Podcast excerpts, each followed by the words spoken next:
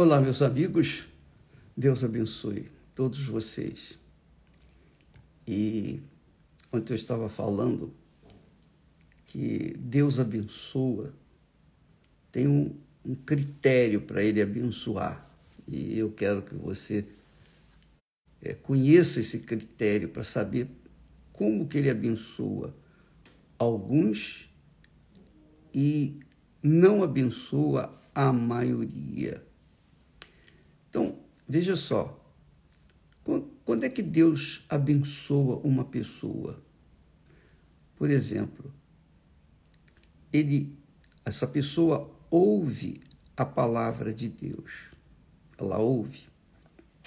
E ela, obviamente, que tem vontade de praticar a justiça, de viver no que é certo, no que é correto. Essa pessoa tem, digamos, sede de justiça, não de defender suas causas pessoais. Nada disso. Ela tem sede do que é certo, do que é justo, do que é correto, do que é íntegro, do que é bom.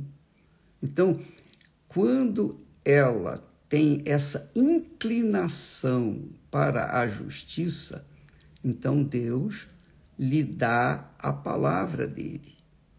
A palavra dele, então, vai ensinar essa criatura a se corrigir e começar a viver de acordo com a vontade de Deus. Porque Deus é justiça, você sabe. Deus é amor, mas é justiça. Ele é misericórdia, mas é justiça. Então, quando uma pessoa quer ser abençoada por Deus, ela quer ser a própria bênção, porque essa é a promessa de Deus, ser a própria bênção. Então, ela se esforça, ela se esmera, ela se entrega, ela violenta -se a si mesma, porque ela quer o que é certo, o que é justo, o que é correto.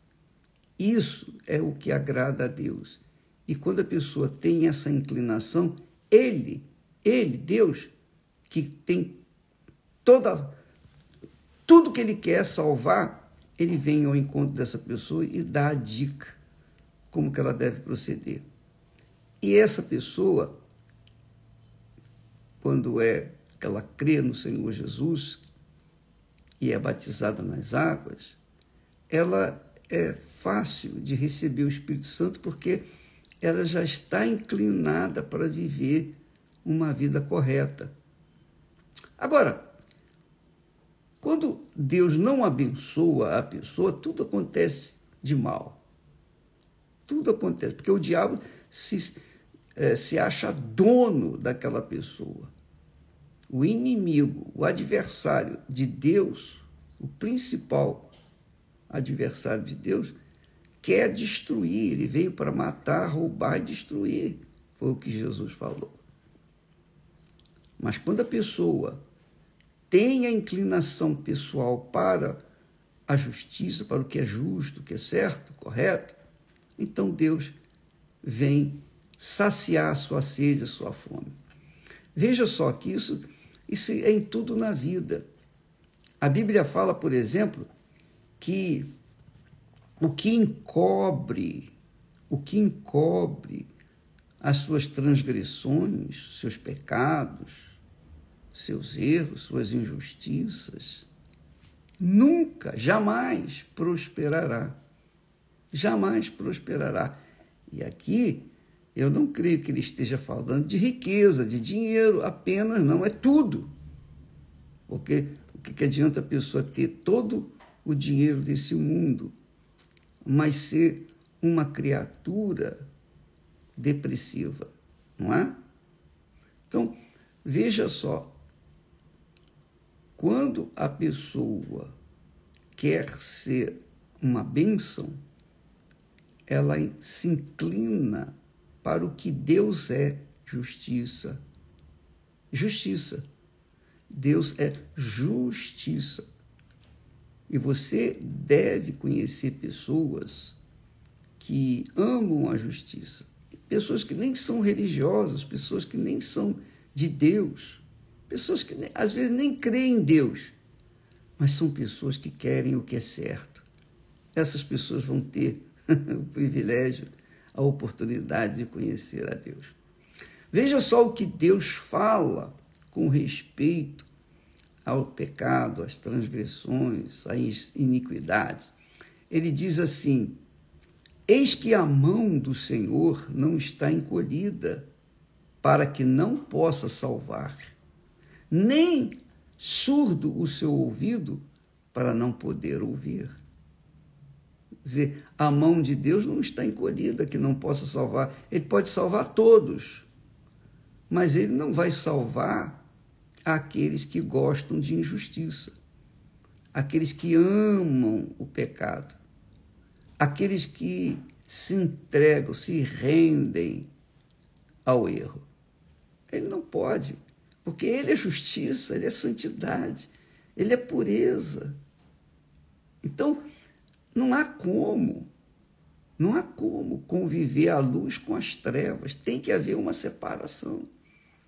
Então, Deus separa aqueles que estão desejosos de viver uma vida justa, íntegra e etc. E ele lhes dá a oportunidade e então o Espírito Santo vem sobre elas, com certeza. Ele diz: a mão do Senhor não está encolhida para que não possa salvar, nem surdo o seu ouvido para que não possa ouvir. Mas as vossas iniquidades fazem separação entre vós e o vosso Deus. Quer dizer, as, as iniquidades fazem separar as pessoas de Deus. E aí elas ficam gritando lá, quando estão com dor de barriga, ficam gritando: Senhor, poxa, onde é que está? O... Eu não acredito que o Senhor existe. Se o Senhor existisse, o Senhor teria me tirado dessa situação. E pensa que é assim, que Deus é mágico. Muitas pessoas pensam que Deus é mágico. Tratam Deus como se fosse, fosse mágico. E não é mágico. Ele é um Deus de justiça. Ele é um Deus de justiça. Ele diz então: as vossas iniquidades fazem separação entre vós e o vosso Deus. Os vossos pecados e os vossos pecados encobrem o rosto de Deus de vós, para que não vos ouça. Quer dizer, as pessoas que gostam do pecado, então essas criaturas ficam sem a oportunidade de conhecer a lisura, a integridade, a pureza, etc, etc, etc. Então, amiga e amigo, talvez você diga, mas, ó bispo, eu sou uma pessoa que já desde criança fui abusada, a minha vida foi sempre um inferno. A minha mãe me abandonou, meu pai eu não conheço, eu fui jogada no mundo. Estou a viver neste mundo completamente jogada, como se fosse um lenço de papel. Muito bem, como é que eu posso querer a justiça? Como é que eu posso querer andar de acordo com as coisas de Deus se por acaso eu, eu não tive orientação dos meus pais, eu não tive pais que me orientassem, eu não tenho referência do que significa pai, mãe, essa família. Como é que eu faço então? Mas Deus conhece o seu coração, minha amiga. Deus sabe das inclinações do seu coração. Você vem gemendo desde que foi colocada nesse mundo. Mas lá no seu íntimo, no mais profundo do seu interior, você diz: Poxa, ah, se eu pudesse viver uma vida sem ter que depender das pessoas, de coisas, sem ter que ficar mendigando isso, aquilo, sem ter que me sujeitar a fazer coisas que eu não quero, que eu não gosto de fazer. Então, esse tipo de pessoa, Deus se apresenta e vem ao encontro dela. Por exemplo, eu já vi muitos testemunhos, mas um testemunho que marcou muito é o caso de uma garota de programa. Essa garota de programa estava na cama de um hotel, o seu corpo sendo usado, abusado, esfregado e etc, etc. Mas ela, ela, em espírito, lá na sua mente, lá no seu pensamento, ela dizia: Ah, meu Deus, não é essa a vida que eu queria, não é essa a vida que eu quero. O senhor sabe, eu faço isso para poder sustentar o meu filho, a minha filha. Eu não, eu não gosto disso. Mas eu, eu não conheço outro caminho, eu não sei. Eu, eu, eu, não tenho profissão, eu não tenho ninguém por mim. O que, que eu vou fazer da minha vida? E eu quero relatar para aquelas pessoas que têm estado nessa situação que Raabe, Raabe era uma cafetina, chefe de prostitutas. Quando Israel invadiu lá Jericó, Raabe, Raabe, chefe de prostitutas, ela deu abrigo aos israelitas. Ela deu abrigo aos israelitas, ela escondeu os israelitas, ela ajudou os israelitas. Por quê?